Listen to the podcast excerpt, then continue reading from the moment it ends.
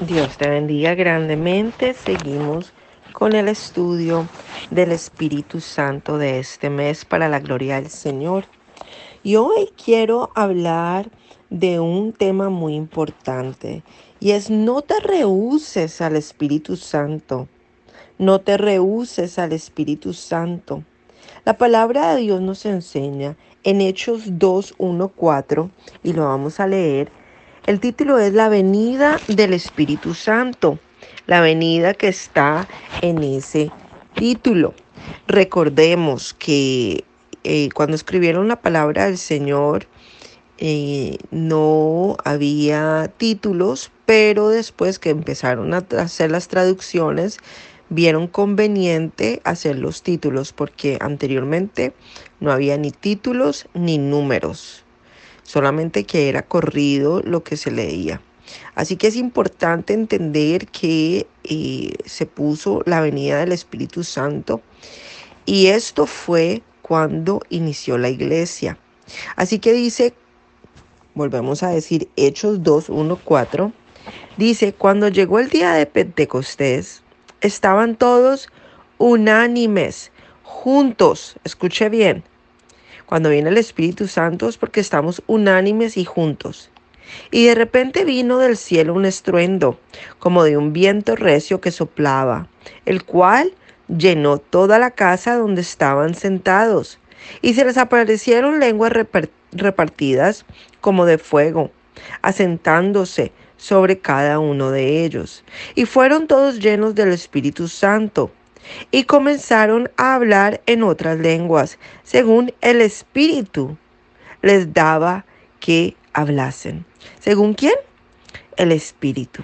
Ahora yo quiero que tú tomes esto en cuenta. El fundamento de la iglesia fue en base al Espíritu Santo.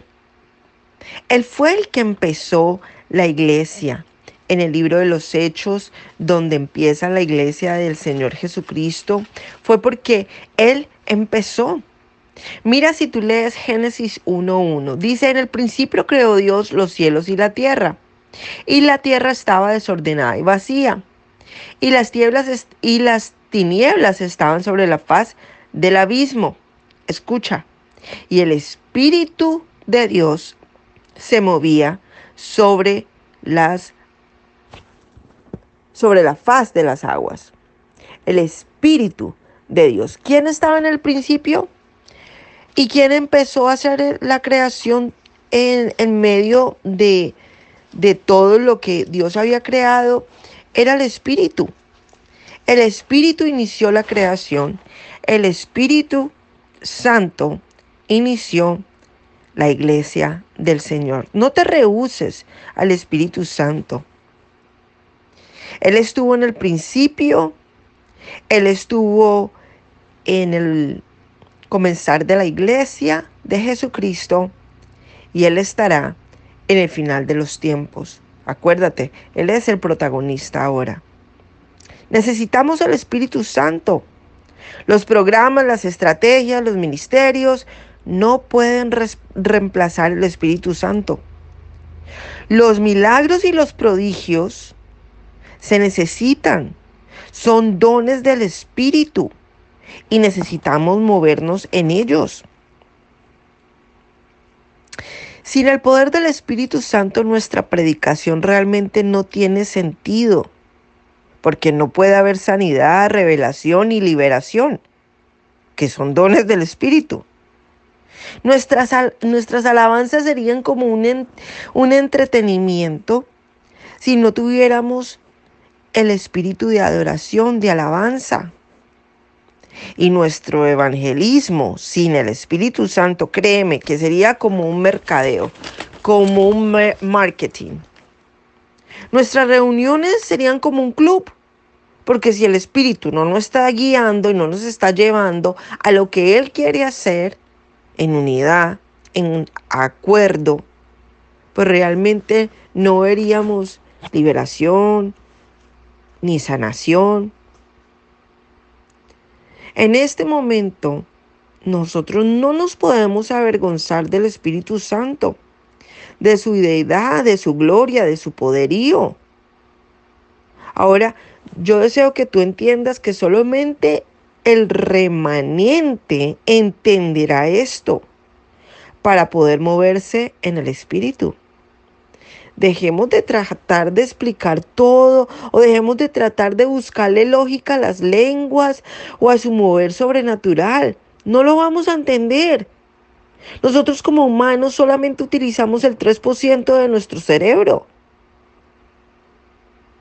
Sería imposible, inhumano, que pudiéramos entender el Espíritu de Dios completamente. ¿Quiénes somos para juzgar el Espíritu de Dios? Yo hoy te animo a que creas en la sanidad, que creas en la liberación, que creamos en el Espíritu Santo. Te animo a que le pidas al Señor que te guíe y que el Espíritu Santo se manifieste en tu vida para poder entenderlo mejor. Padre, te damos gracias, Señor, el día de hoy por esta palabra. Padre, nosotros te pedimos que nos ayudes a poderte entender en el Espíritu y no en la carne. Que podamos darnos cuenta que sin ti el Evangelio no tendría sentido. Tú eres el que le diste poder a Jesús para resucitarlo de entre los muertos. Igualmente nos vas a resucitar a nosotros si aún estamos y no y si morimos y no ha venido el Señor Jesús. Tú eres el que tiene el poder para la resurrección. ¿Cómo no creer en ti, Padre amado? Espíritu Santo, guíanos. Espíritu Santo, muéstranos. Espíritu Santo, ayúdanos a entenderte más a poder conocerte más, a poder entender mejor los dones del Espíritu y anímanos a poder buscarte más. En el nombre de Cristo Jesús y por medio de tu Santo Espíritu. Amén.